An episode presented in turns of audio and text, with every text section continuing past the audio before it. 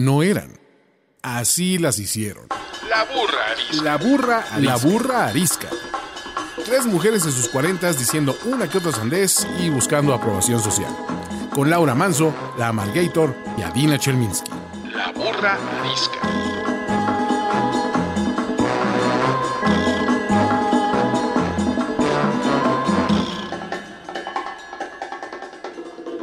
Bienvenidos a otro capítulo más de La Burra Arisca. En esta semana número Ya no importa de cuarentena. Estamos grabando de forma remota. Yo soy Adina Chelminsky. Yo soy la Margator. Y yo soy Laura Manso.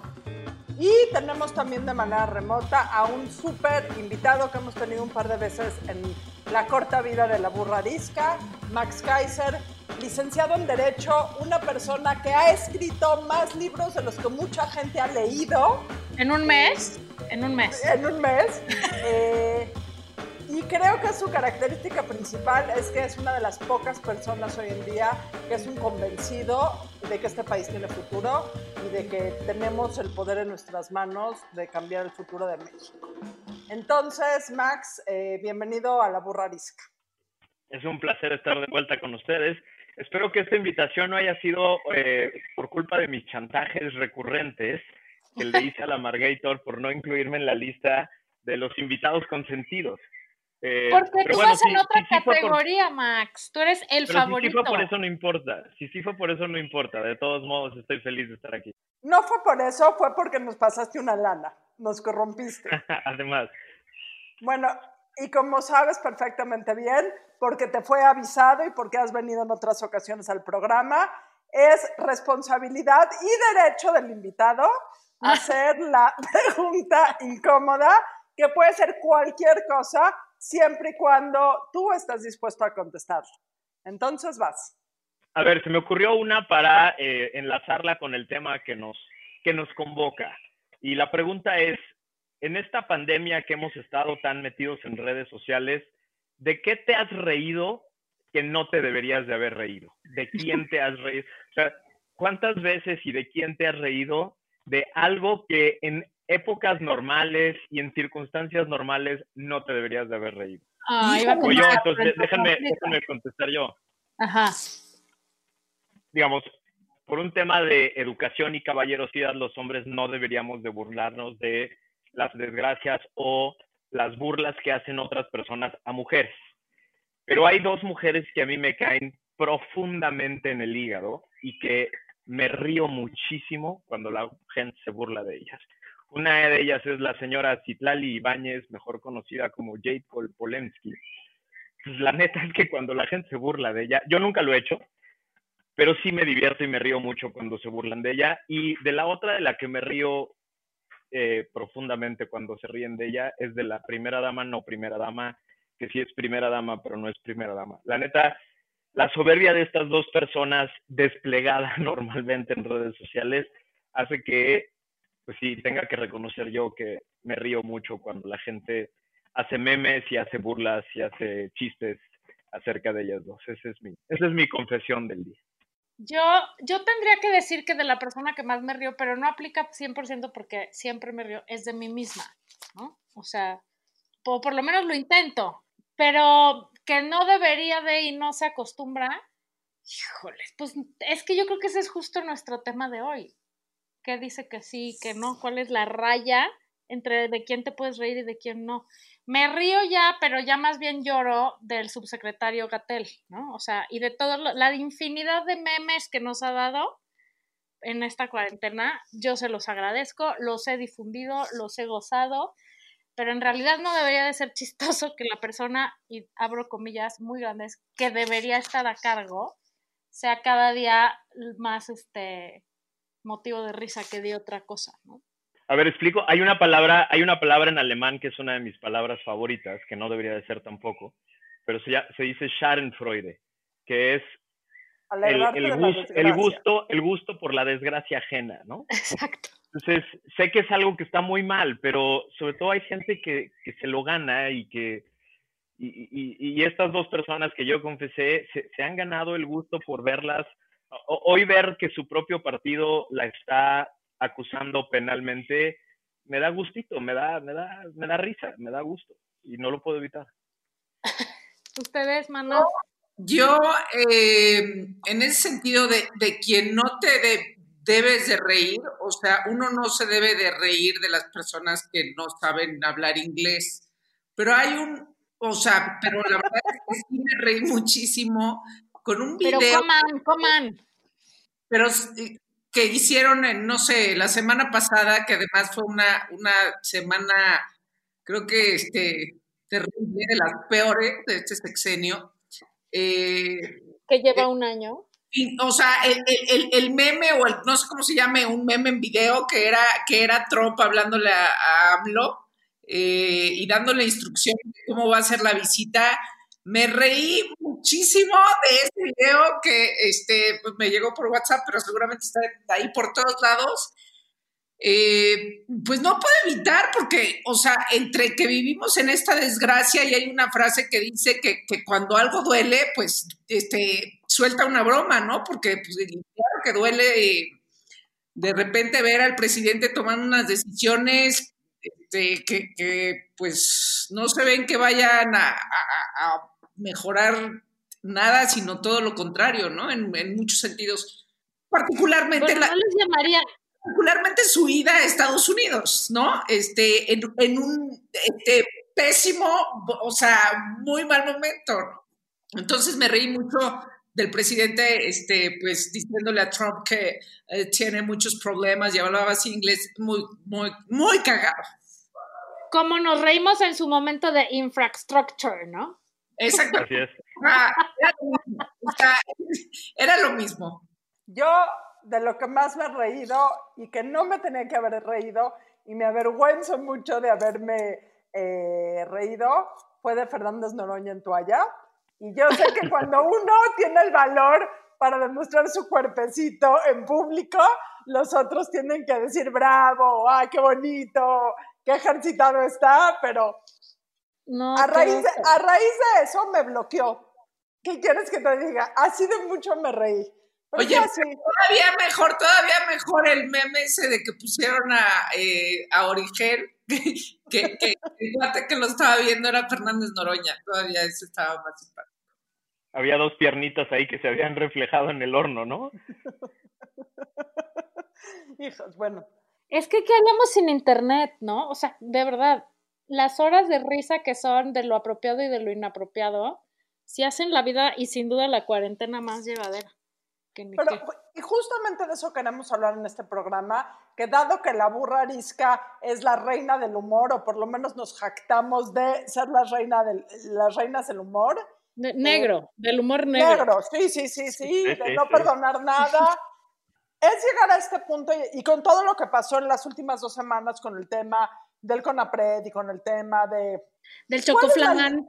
¿Cuál es la línea? Y esta es la pregunta. ¿Cuál es la línea entre ya no poder tener eh, eh, el sentido del humor social, entre la línea con eh, el racismo, con el clasismo, qué es lo políticamente correcto, qué es lo políticamente incorrecto, y en qué punto, en vez de ser una sociedad que discute, nos volvemos una sociedad de, llena de policías que sienten que tienen la palabra de la verdad en la boca, y si no estás de acuerdo con ellos, chingue tu madre, te carga el payaso porque no te la acabas eh, en redes sociales. Entonces, ese es el tema de hoy. Abrimos la discusión para que el honorabilísimo invitado empiece a opinar. A ver, empiezo a opinar. Yo creo que yo sí estoy muy enojado con los progres, buena ondita, correctitos, que todo, de- de- que, que se ofenden de todo, porque me han, me han echado a perder a varios de mis, de mis standoperos y cómicos clásicos de toda la vida. Unos a lo mejor se lo merecían, pero otros yo creo que no. Eh, digamos, y, y creo que una de las grandes falacias de lo que estamos viviendo hoy es este, esta idea de evaluar y criticar con criterios de hoy a personas que dijeron algo hace 10 o 15 años, ¿no? O sea, por ejemplo, lo, lo, lo que le pasó a este cuate eh, que iba a ser el anfitrión de los Óscares porque dijo hace 10 años un chiste misógino que hoy tiene que ser evaluado con los criterios de hoy y por lo tanto se tuvo que echar dos semanas disculpándose de todo mundo en todos los foros posibles. Me, me, parece brutal, ¿no? Y me parece brutal porque creo que una de las cosas más importantes de los cómicos, los tandoperos y los moneros es que de entrada te avisan que están haciendo humor, ¿no? Y esa es una, e, eso es una licencia, yo creo. O sea, creo que es una licencia que les permite usar estereotipos, les permite ser ofensivos, les permite ser críticos, les permite ser de mal gusto, esa es parte del chiste, y precisamente lo hacen para provocar la risa. Pero también creo que tienen una función social muy importante, porque justo creo que los diferentes tipos de poder en el mundo, el político, el social, el económico, etcétera, su peor enemigo justo son los críticos que hacen humor. Son, son los, que los, los que les duelen más, los que les generan más más problema. Y por eso, desde hace muchos años en las democracias, se entiende que la función de estas personas, del cómico, del standopero y del monero, es hasta una función básica de un modelo democrático, porque someten a un tipo de crítica diferente a las personas que tienen poder de cualquier tipo. Y me parece que es muy importante que lo preservemos y que no lo perdamos en pos de lo, lo, correctito y que todo tiene que ser de cierta manera. Entiendo perfectamente que también al mismo tiempo estamos en un momento muy complejo en el que estamos reevaluando muchas cosas que habíamos hecho muy mal.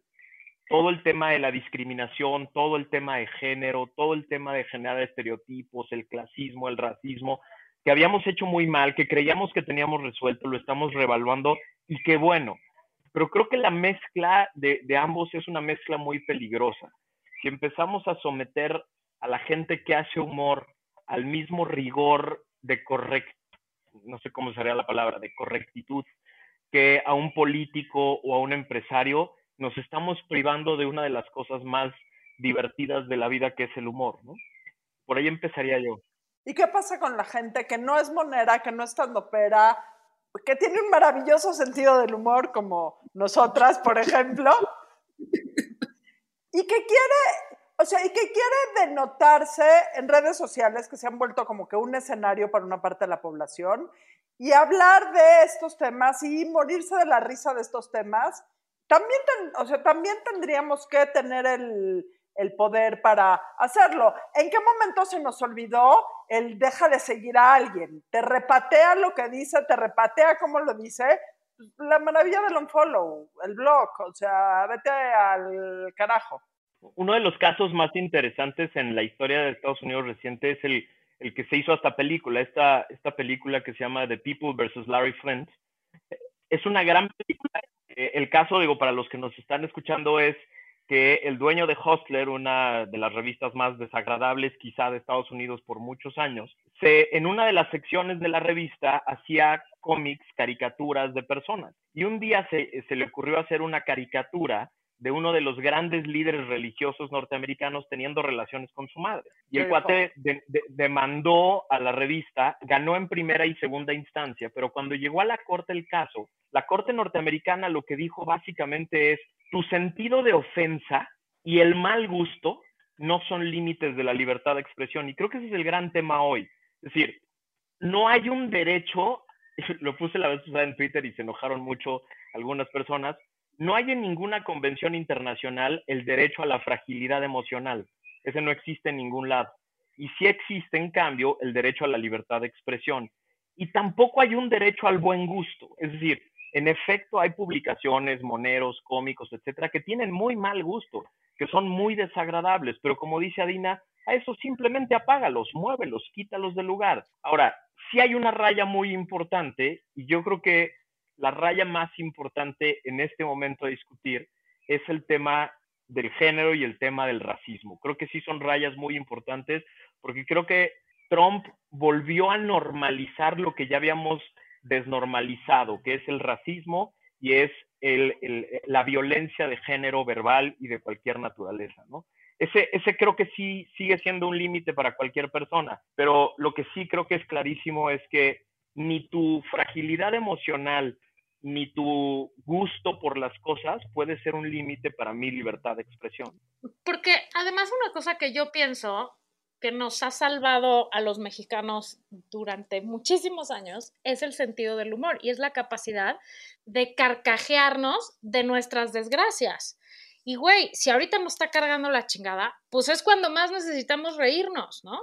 Sí es cierto, puedes decir, yo esta persona me parece demasiado desagradable, pero por el otro lado, no podemos pasar, o sea, y sí es cierto que la parte de discriminar y que la parte de eh, pasarse ya de lanza muy cañón y ofender flagrantemente, pues ya no está padre, pero también hay que alivianarse un poco, güey, o sea, yo todos los días subo muchos memes, ¿no? Y es impresionante, yo les digo, la policía de los memes. Güey, hoy, hoy subí un meme que dice, como cuando subes cuando subes un meme diciendo que López Obrador es un pendejo, lo cual lo puedo decir también sin memes, pero bueno, cuando subes algo diciendo que López Obrador es un pendejo y la foto es una escena de Indiana Jones, con Indiana Jones corriendo hasta adelante, como con 300 aborígenes atrás a punto de matarlo, persiguiéndolo, ¿no? Bueno, pues no hay gente que llega y me dice, es que qué barbaridad, ¿cómo es posible? Estás discriminando a los aborígenes, este, es una falta de respeto.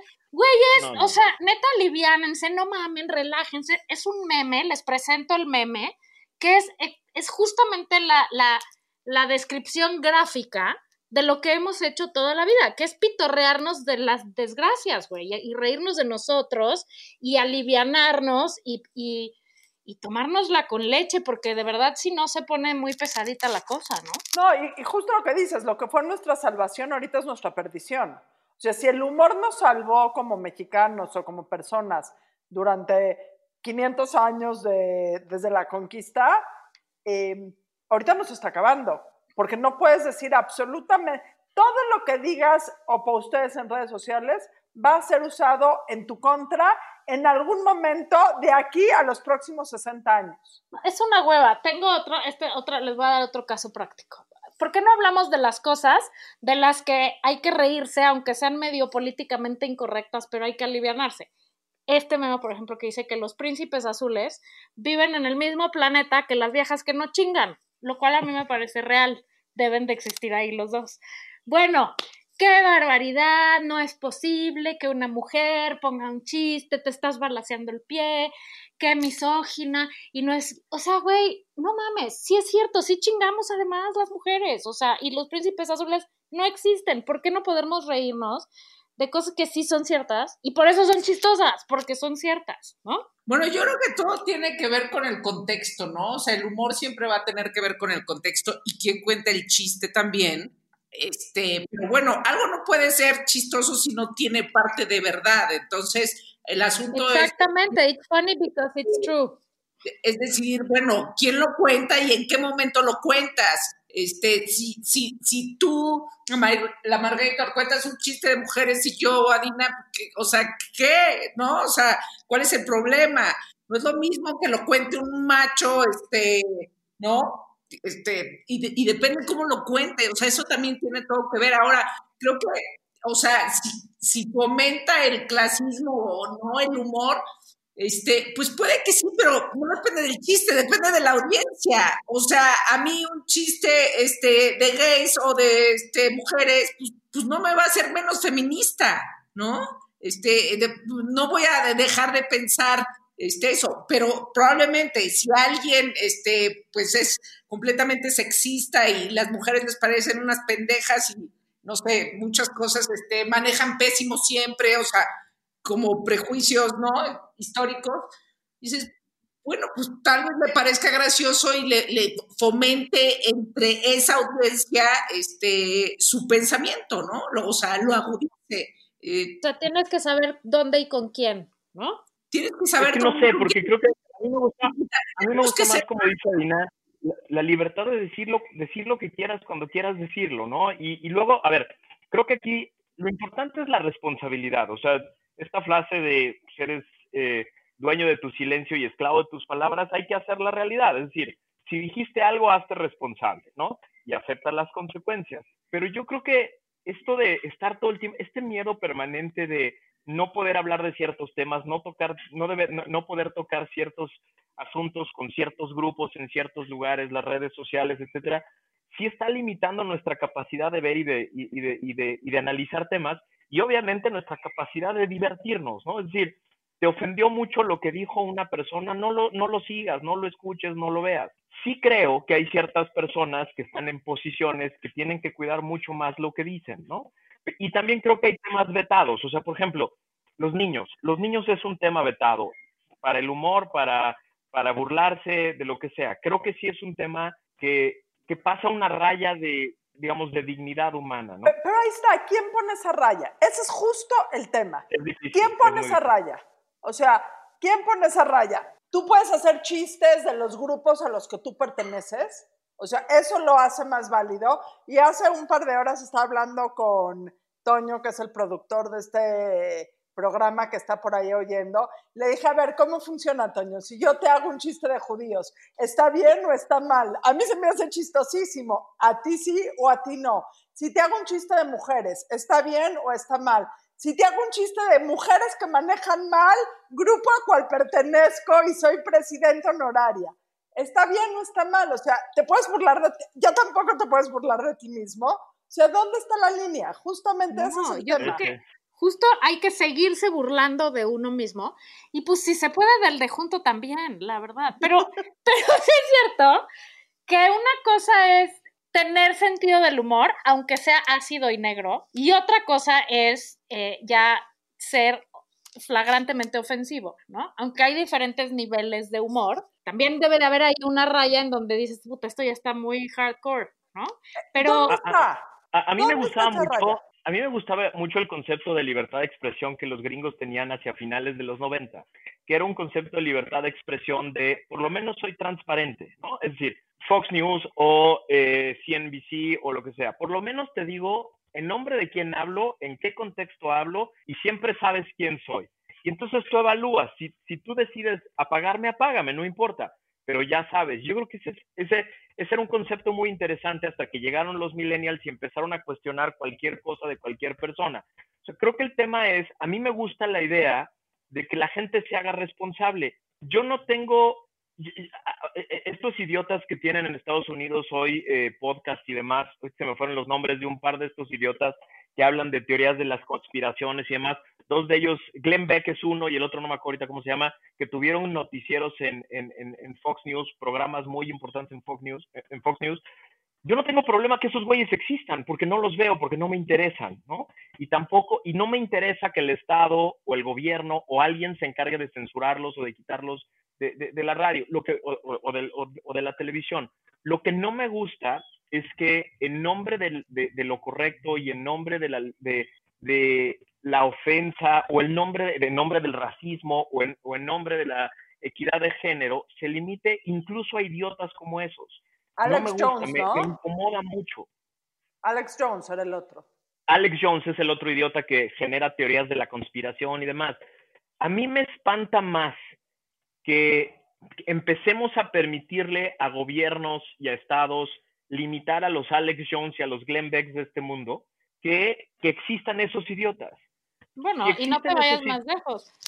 Perdón, a los chumeles, ¿no? O sea, ¿cómo es posible que en este país la primera dama, que no es primera dama, haga un berrinche porque a su puchunguito le dicen chocoflan, que perdón, es el mejor apodo que hay en la historia? O sea, es de los que no te deberías de reír, pero pues me acabo pues riendo. Sí, pero pues claro, o sea, güey, perdón, pero también, bueno, entonces la primera dama que no es primera dama hace un berrinche porque al otro cuate lo invitan a tal y no nomás lo corren, sino que una de, los, de las instituciones no gubernamentales y autónomas más importantes de este país está en riesgo porque una señora hizo un berrinche porque a su niñito le dicen tal y cómo es posible que lo discriminen y le pongan apodos, perdón, cuando el esposo es el rey de la discriminación y los apodos. O sea, y, ade y además la institución eso, además la institución perdió a una gran titular, perdió a una chava que sí, era una bala para este tema, una gran conocedora de este tema por un berrinche presidencial. Te digo, a mí me da mucho más miedo que el Estado quiera convertirse en el proveedor de la moral pública y en el calificador de lo correcto y lo incorrecto. Me da mucho más miedo eso a que existan personas que dicen estupidez y media. Yo no estoy de acuerdo con las estupideces de Alex Jones. Es un tipo profundamente racista, es un imbécil, es un ignorante. Pero estoy, me, si yo tuviera la posición de defender su libertad de expresión, lo haría O sea, yo defendería que el cuate no fuera censurado nunca, así como lo aborrezco, también aborrezco la idea de que alguien lo quiera sacar del aire porque no está de acuerdo con él. Aborrezco, aborrezco esa posición de, de tratar de buscar una moral pública, ¿no? Me cuesta mucho trabajo. Yo ni siquiera creo en la moral privada como para creer en la moral pública, imagínense. ¿Qué es la moral? Díganos qué es la moral. Qué mejor traer a un, a un este, comediante, ¿no? A, generar otras audiencias a foros donde normalmente no estaría. O sea, yo creo que esa era la apuesta eh, de Mónica Maxice a generar, o sea, empiezas entonces a, primero ven y siéntate y defiende el humor que haces este, con tus argumentos, ¿no? Yo creo que eso, y, y, y, luego, entonces, como, como tú tienes este, gente que te sigue, la gente va a estar aquí escuchando a las otras personas. Me parecía que este, fue una oportunidad perdida, pero bueno, lo que además es, es que sucede con el este, políticamente correcto en extremo, es que ya no sabes, es lo que decías, Max, o sea, no sabes, o sea, te genera una confusión de ahora cómo, o sea, cómo le voy a hablar, porque qué miedo, que ha sucedido lo mismo con los hombres en su acercamiento hacia las mujeres, ¿no? Porque entonces cualquier cosa, cualquier este, levantada de ceja, este, o, o pestañeo. sexual harassment, sí. Por favor, ¿no? Estamos en ese extremo del absurdo, de, de, de lo ilógico y de lo, este, leía yo que Facebook tiene 60 terminologías para eh, tu identidad de género. Entonces, de, de aquí a que la tienes, ¿qué es? Está dificilísimo, está muy complicado. Y por otro lado, el, yo digo lo que quiera, soy Trump y este, eh, voy a decir y a insultar lo que quiera, y a insultar a quien sea, este, no importa. Y entonces también apelas a a me parece que a la gente que, que, le han prohibido y como se ha prohibido y tienes que ser políticamente correcto, y les, les, les hace así como, claro, yo quiero hablar como ese tipo, yo me quiero expresar así, ¿no? No sé si han visto esto que hace Seth Meyers en el Late Show No, en, no. en las noches. No. Es un genio. Tiene una, tiene una sección que, en la que dice, bueno, mis escritores escribieron una serie de chistes, pero si yo los digo me voy a meter en una bronca. Pero entonces ella que es una escritora mía que es lesbiana y él que es otra, ella que es otra escritora mía que es afroamericana, van a decir el punchline. Y me parece un ejercicio interesantísimo porque demuestra cómo el mismo chiste dicho por él sería el escándalo en las redes sociales. Dicho por, o sea, un chiste sobre afroamericanos, dicho por la escritora afroamericana, no pasa nada y genera risa. Un chiste sobre lesbianas dicho por la lesbiana del programa no generaría problema porque lo dijo la lesbiana. Y me parece un ejercicio súper interesante porque justo es una burla de cómo el chiste es el mismo, exactamente el mismo, y solo cambió la persona que está sentada ahí al lado, que fue la que lo dijo. Y entonces me parece un ejercicio muy divertido porque demuestra lo absurdos que nos hemos vuelto para la calificación del humor, ¿no? Y, y yo creo que, o sea, sí, que es lo que decía Dina hace rato. Si tú te burlas de ti, o de tu raza, o de tu religión, o de tu preferencia sexual, está bien, pero si el otro lo hace, no.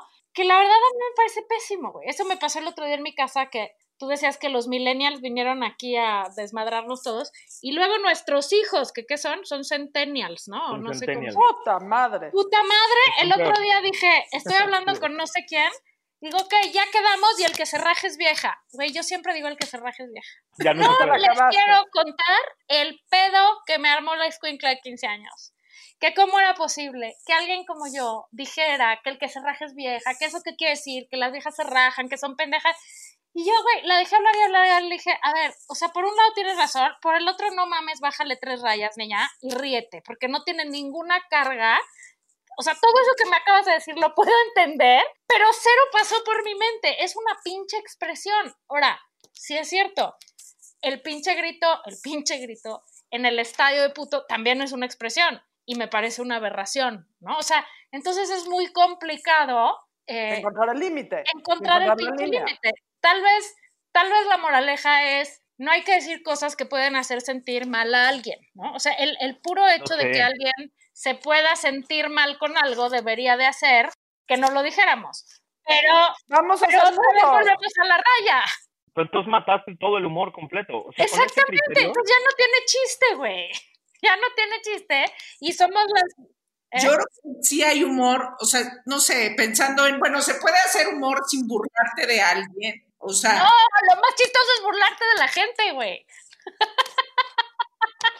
¿Y a quién no le, y a, y a quién no le gusta que no sea tu amigo? ¿A quién no le gusta que te bloqueen redes sociales? ¿A quién no te gusta que te cuelgue el teléfono? Bueno, pero ¿qué haces si es tu hija, güey? Si me cuelga el teléfono, le tiro los dientes. La No me carro- puede dejar de ser... De, de- Uno, de uno de los eventos, uno de los eventos que a mí más me gusta en el año es la, la cena de corresponsales en Estados Unidos, en, en- en Washington, porque es el gran evento de la libertad de expresión, Era. hasta que Trump lo echó a perder, hasta que, hasta que Como Trump lo todo echó a lo que perder. toca, sí. Los ocho años de Obama, el tipo se, pre- se plantaba Sí. ahí a Se que se burlaran de él durante media hora, el, Y- además y luego los él se tipos burlaba más de sí del mismo. mundo. Y luego él se reía de sí mismo. Sí, sí, sí, era, era un evento precioso por eso, porque era este ejercicio de libertad de expresión, los mejores cómicos del mundo haciendo los mejores chistes del mundo, con el hombre más poderoso del mundo ahí al lado, o sea, las voz que se necesitan para hacer eso, o sea, yo, yo, yo cuando veía, eh, digamos, estos ejercicios y los veía ahí al lado del presidente de, de Estados Unidos, el hombre más poderoso del mundo, pero además todos sus peers enfrente, es decir, todas las personas que te van a criticar y calificar porque eres un mal cómico y demás, y se aventaban con todo a hacerle el, el chiste más, y, era como el gran premio. ¿no? Sí. No, además era, se era el, el gran, la gran plataforma. Si te invitaban a ser el cómico del, de la cena de corresponsales en Washington, es como que ya la hiciste en la vida como cómico. Eso ya es, es, como, es como ganar las Olimpiadas de ser cómico. Hasta que Trump lo echó a perder y los correctitos lo echaron a perder. ¿no? Y, y lo mismo nos está pasando en México. Ahorita, si yo fuera cómica, imagínense que fuera chistosa, y me invitaran a cualquier lugar a hablar de cualquier cosa y hacer cualquier chiste, diría que no, te pueden meter a la hoguera. Y diría que te pueden meter a una cámara de gas, pero eso sería un chiste muy judío. Pero les voy a decir yo una cosa. hacer. Si algún día los invitan a algún foro eh, judío de lo que sea a dar un speech, háblenle a Dina, porque tiene las punchlines perfectas. A mí me ha asesorado. Un día le dije, ¿pero qué hago? ¿Cómo empiezo a hablar? Me dijo, cuenta este chiste de mamás judías. Era un evento para puras mamás judías. Fue la sensación. Es que yo creo que sí es importantísimo reírse de lo absurdo, reírse de uno mismo, reírse de las circunstancias. O sea, creo que incluso es directamente proporcional lo inteligente que eres a, a la capacidad que tienes de carcajearte de ti. Obama es un ejemplo de esos, ¿no? O sea, que puedas reírte de tus circunstancias y de ti y, y que no tengas ningún miedo de ridiculizarte porque sabes que no te estás ridiculizando. Al contrario, te echas a todo mundo en la bolsa en dos segundos, ¿no? Ajá, ejemplo. pero también sí hay un límite, o sea, tampoco, o sea, no te puedes, o sea, ¿no? Porque lo acabas de decir así de, ya tiraste cualquier defensa contra el clasismo, o sea, porque sí existe también en las burbujas una cosa de que dices, oye, no puedo creer lo que estás diciendo, ¿no? Que la gente se burle por el color de piel, este, de- dices, no está bien, o sea, No, no, es que hay una línea entre reírte de la circunstancia y lo que decimos, y burlarte con saña, ¿no? Adina voy a- está levantando la mano. Voy a jugar al abogado del diablo. ¿Ustedes creen que dejarte de reír de las mujeres, o sea, dejar de hacer chistes eh, que tengan que ver con las mujeres, dejar de hacer chistes eh, que toquen la línea contra diferentes religiones, contra diferentes colores de piel, ¿soluciona realmente el problema? ¿O nos estamos metiendo en un tema de, ay, no te rías, pero igual en lo privado y en lo que realmente importa, no le doy trabajo a una persona afroamericana, no soy amiga de una persona que tiene una eh, preferencia sexual diferente. O sea, nos, nos, nos, eh, perdemos en el betún y no arreglamos realmente lo que tenemos que arreglar, que yo siento que es lo que está pasando. Ninguna persona de estas que es policía moral de la verdad absoluta, veo que haga ninguna cosa por mejorar las circunstancias de esos grupos que defienden redes sociales. Porque la solución no está ahí, la solución no está Bueno. en cuarta la libertad de expresión y ya se, o sea, lo, lo dijo Mac, ya se, este, ya se solucionó el problema para nada, es justamente en, en educar a la gente, o sea, el respeto y a ver que aquí todos somos iguales. Yo creo que el tema es la responsabilidad personal, ¿no? Yo creo que una de las la, la, gran solución para no, para el racismo, para el clasismo, para los problemas sociales de discriminación es la ética personal y la responsabilidad personal, no los códigos morales. A mí me encanta cómo lo explica Yuval Noah en, en el libro de Sapiens.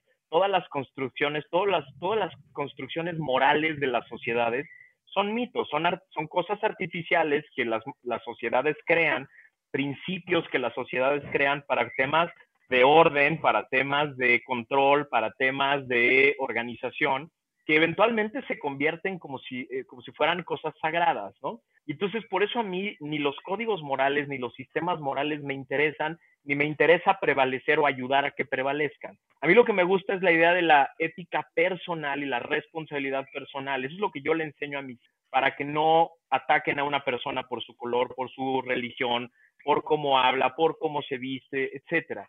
Porque yo creo que eso no lo resuelves ni con sistemas morales, ni con sistemas jurídicos, ni con un gobierno que trata de poner las reglas, ¿no? Y me espanta mucho cuando la gente empieza a considerar normal que ya sea eh, asociaciones civiles o el propio gobierno los que tengan el derecho de ir dictando qué es lo correcto y qué es lo, incorrecto, porque cuando les das un poquito ese derecho, al ratito quieren hacer el código moral del país, ¿no? no eh, la constitución moral del, de México, y entonces se sienten con el derecho de crear una cosa que se llame así y que empiece a poner parámetros ya de otro nivel. A mí me choca esa idea y, y, y ya nada más acabo el choro con esto. Está probado desde hace muchos años que la crítica a través de moneros, cómicos y estandoperos del poder político en específico es importantísimo en una democracia porque burlarse del presidente, burlarse del hombre más poderoso, lo pone en el mismo plano que nosotros, lo hace verse en el espejo y nos pone en el mismo plano y a los ciudadanos nos hace sentir empoderados y es por eso tan importante. Burlarse de sus características personales no tiene chiste, burlarse de su forma de hablar es cagado pero no tiene chiste, pero burlarse de las idioteces que dicen política pública y demás es hasta importante para efectos democráticos y ponernos en el mismo plano. Claro, es una crítica. No, entonces, uno se puede burlar siempre de, de ¿qué? la capacidad, este, el IQ de los demás, o, o, o qué sí, de qué sí nos Bueno, es un personaje, es un servidor público, ¿no? Entonces, pues, este, nos vamos a burlar en tanto que no estemos satisfechos con su chamba pero, pero este, y del vecino, si uno se puede burlar, si este, de su IQ. Yo, yo, regresaría a un tema de ética personal. Yo te digo de qué, de qué no me burlo yo. A mí no me gusta nunca burlarme de características físicas, no me gusta burlarme de temas religiosos, no me gusta burlarme de los niños. A mí o sea, yo sí, el tema de los niños yo lo tengo en una rayita que no paso. Jamás me burlaré De, de, niños porque ellos no se pueden defender, ¿no? Eh, y, y, fuera de eso, es decir, fuera de características, a ver, no me, no me gusta burlarme de cosas que las personas no escogieron. Déjame lo pongo así. Y Como me la pendejez. Yo sí. La pendejez nadie la escoge y vaya que me gusta burlarme de ella. Sí, o sea, y, porque la pendejez es algo que, que, que, decides mantener, ¿no? A mí de lo que me gusta burlarme es de, la, de las cosas que la gente adulta toma como decisión o deja de decidir. De esas cosas me encanta burlarme, porque entonces, porque, porque es así, tienen una defensa y es así, la, la persona adulta me puede contestar, etcétera, ¿no? Pero es una cosa de ética personal. No me gusta que alguien me diga cuáles son mis parámetros o cuáles deberían de ser mis parámetros. Eso no me, eso no me gusta, porque, porque creo que limita las discusiones interesantes. Yo, yo creo que una de las, o sea, yo creo que la, la raya es que te puedes reír de lo que sea mientras no estés agrediendo o discriminando, O sea, discriminando con, con dolo, digamos, porque, porque decir vieja el que se raje, pues sí, de alguna manera técnicamente es discriminar, pero güey, aprender que hay cosas que no tienen una carga atrás y que, no sé, güey, son... Todo sé. es muy subjetivo, porque dolo, lo que es dolo para mí, dolo para ti, dolo para ti, es completamente diferente. Lo que es chistoso para mí y para los demás es completamente Exacto. diferente. El Entonces, humor nada- es muy subjetivo. O sea, nomás tienes que ir transitando y que cada quien tenga un código de ética personal. Y si no te gusta el código de ética de otra persona, pues bórralo, no seas su amigo, no votes por él, eh, no le compres sus productos. O sea, también se nos olvida que tenemos muchísimas decisiones en nuestras manos hacia la que pueden ser decisiones colectivas que duelen más que la censura. Por ejemplo, cuando hay marcas que hacen comentarios gachísimos y la gente les deja de comprar y los castiga, ups, o sea, eso sí duele, ahí sí duele. Cuando hay políticos que son unos tarados y la gente no vota por ellos y pierden las elecciones, ahí sí duele. Cuando tienes un amigo que es mala copa, mala copa, mala copa y ya nadie lo empieza a invitar porque es... Ahí sí duele, creo yo. El asunto de, hacer un chiste también, pues tienes que tener la, la habilidad. Una cosa es en efecto, voy a ofender al otro, y la otra es, voy a ponerle un espejo a la sociedad o a este grupo de personas que probablemente este, eh, los, los, los haga eh, ver algo que no quieren ver, ¿no? O sea, porque, porque también para eso, para, ¿para qué sirve este, la comedia? Para eso, ¿para qué sirven los comediantes? Para traer... Te voy a decir. Que luego no, no, y en México somos especialistas en, mejor no hablamos del tema. Exacto. Eh, para que no exista y al contrario, ¿no? Se nos viene encima y ya luego entonces ya tenemos un problema. Ese es el gran problema de la rectitud moral de, de, este tema. El gran tema es que dejamos de hablar de cosas que realmente son importantes. El gran tema es que nos hacemos mensos por no entrar en temas espinosos que se tienen que resolver, mejor los dejamos abajo del tapete o mejor los dejamos adentro de un cajón y vivimos en la ignorancia del siglo XVIII. Y una de las cosas más importantes es aprender a debatir, o sea, este, que lo dijiste al principio del programa, Dina, o sea, ¿cómo es posible? O sea, que, que, que, y creo que también en México no sabemos debatir, pues, este, no sé, tal vez en muchos otros lados en el mundo, pero, pero este, nos, nos cuesta un miedo, este, o sea, nos, nos, nos da mucho miedo debatir y confrontar y, decir la verdad. Y, este, ver la realidad, ¿no? o sea, puede estar bien, ¿no? Y, y en, en, realidad todo se está cayendo a pedazos. La, primera vez que iba a dar una conferencia, tenía yo... Eh, una angustia horrible, bueno, tenía un chingo de angustias, pero la principal es que me empezaban a mandar cosas, o sea, qué emoción, la Margator va a estar en Mothers, qué emoción, qué emoción, qué diversión, va a estar increíble, súper chistosa. Y yo decía, güey, ¿qué pedo que la gente cree que soy estandopera y voy a ser graciosa? Cero soy graciosa, cero hago chistes, lo único que hago es zorrajarles una verdad tras otra de la manera más negra y contundente. Y eso es justo lo que dice Adina. O sea, a veces ni siquiera hay que hacer un chiste. Con que le pongas en la cara a la gente la realidad cruda y negra, es tan real que se vuelve chistoso, ¿no? Porque te ves ahí y dices, o sea, yo creo que también es como risa, risa nerviosa de, sí soy yo, pero no, pero sí, pero, ¿sabes? O sea, como que a veces eso es lo que sucede, que cuando te ves espejeado en algo 100% y ves la ridiculez de lo que haces todos los días y, la evidencia y dices, fuck, sí soy yo, pues no te queda más remedio que reírte, ¿no? Por eso te digo que me preocupa eso que decías hace rato de que el límite debería de ser si alguien se sintió ofendido o agredido o si alguien se sintió discriminado. Ni siquiera yo creo que ese es el límite. Tú imagínate que tú para hacer tus conferencias te pusieras ese límite.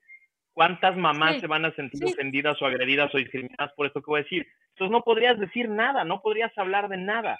Eh, Pero por otro lado, también, quién sabe, a lo mejor hay muchas que ni siquiera se sienten aludidas. Y entonces, pues les vale madres, no lo sé. Ignorance is bliss. Exacto. Exacto.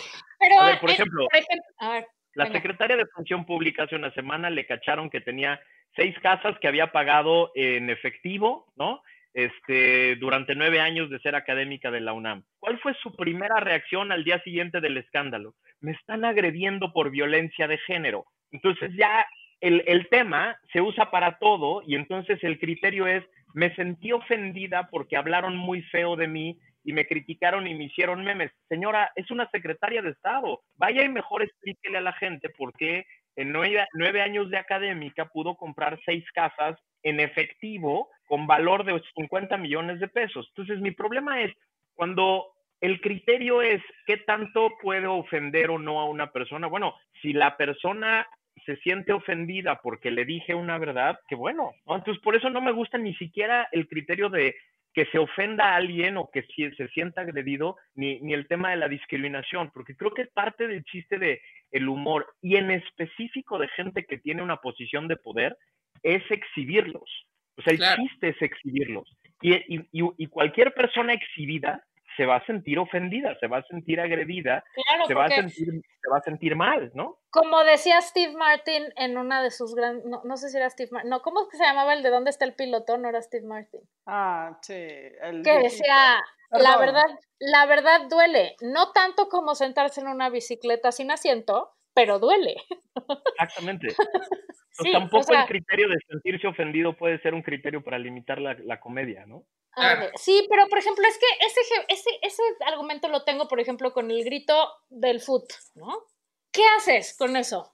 Ah, pues el que se siente agredido porque le gritan puto, pues que se sienta agredido, entonces no, y el otro sí. O sea, yo creo que hay cosas que están mal siempre, ¿no? Le dices a tus hijos que no griten así y ya. Exactamente. Es Exactamente. Y ya, o sea, y, y de ahí brincar a la FIFA va a cancelar los partidos en el Estadio Azteca me parecen unos absurdos monumentales, porque entonces la gente lo, lo convirtió en un reto anti-FIFA, ¿no? Y entonces van a gritar el resto de la vida. Eso siempre, eh, y lo hemos visto todas las veces que algún correctito de gobernación quiere limitar la exhibición de una película, solo la hace popular. Siempre que, o sea, Chumel Torres debe ser el más agradecido en este momento porque es el nuevo cómico antisistema. O sea, el güey debe estar feliz de lo que pasó en las últimas semanas. A mí me parece un tipo genial, ¿eh? O sea, conseguir 500 mil visitas cada semana en, en, YouTube no es cosa menor, ¿eh? No, nosotros también lo queremos invitar y invitar y no nos Chumel, si estás oyendo este podcast, si alguien que conoce a Chumel oye este podcast, díganle que ya, ya le rogué por todos los medios habidos y por haber de una manera malsana. Sí, o sea, el tipo lo hace muy bien y, y, y, e incomoda tanto a la gente, incomoda tanto al poder que se convirtió en una figura y se convirtió en un tema y pues sí, el gobierno reaccionó de la peor manera posible para ellos porque lo único que logró fue hacerlo el tipo más popular en este momento para todos aquellos que desprecian al gobierno. O sea, siempre que hay alguien queriendo hacerse el correcto, lo único que logra es ayudarle a la persona que quería desprestigiar.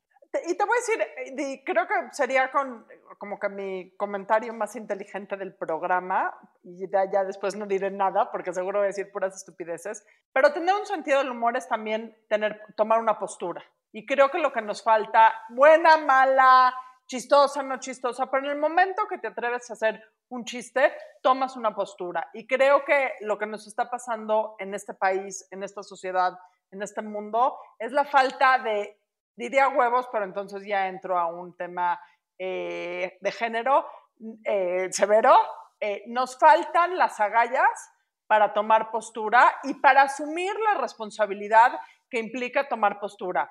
Winston Churchill, que básicamente es mi persona favorita en el universo, tiene una frase que me encanta y que ya se las he dicho mil veces. Es bueno tener enemigos, quiere decir que tomaste postura por algo alguna vez en tu vida. Y creo que el humor eh, es justamente lo que refleja.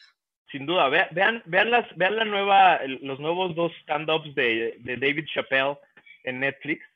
Son geniales. El tipo, el tipo hace un análisis muy interesante justo de esto, justo de los correctitos, justo de cómo varios de sus amigos cómicos se han quedado sin chamba por esto.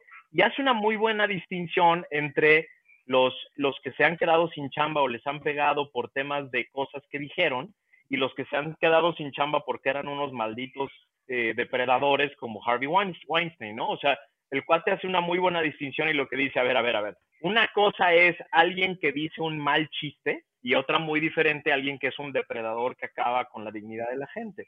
Y hay que saber distinguir, porque si no sabemos distinguir y a todos los metemos en el mismo cajón, entonces se pierden las discusiones interesantes, ¿no? Es, es, genial este tipo, este, y, yo estoy totalmente de acuerdo con, con Adina. El gran problema es la responsabilidad, el que la gente tenga las voz para decir, esta es mi postura, y la voy a decir además con un chiste para que se ofenda al que le estoy mandando el mensaje y para que reaccione, para provocarlo, ¿no? Pero luego, tener los pantalones para asumir lo que dijiste.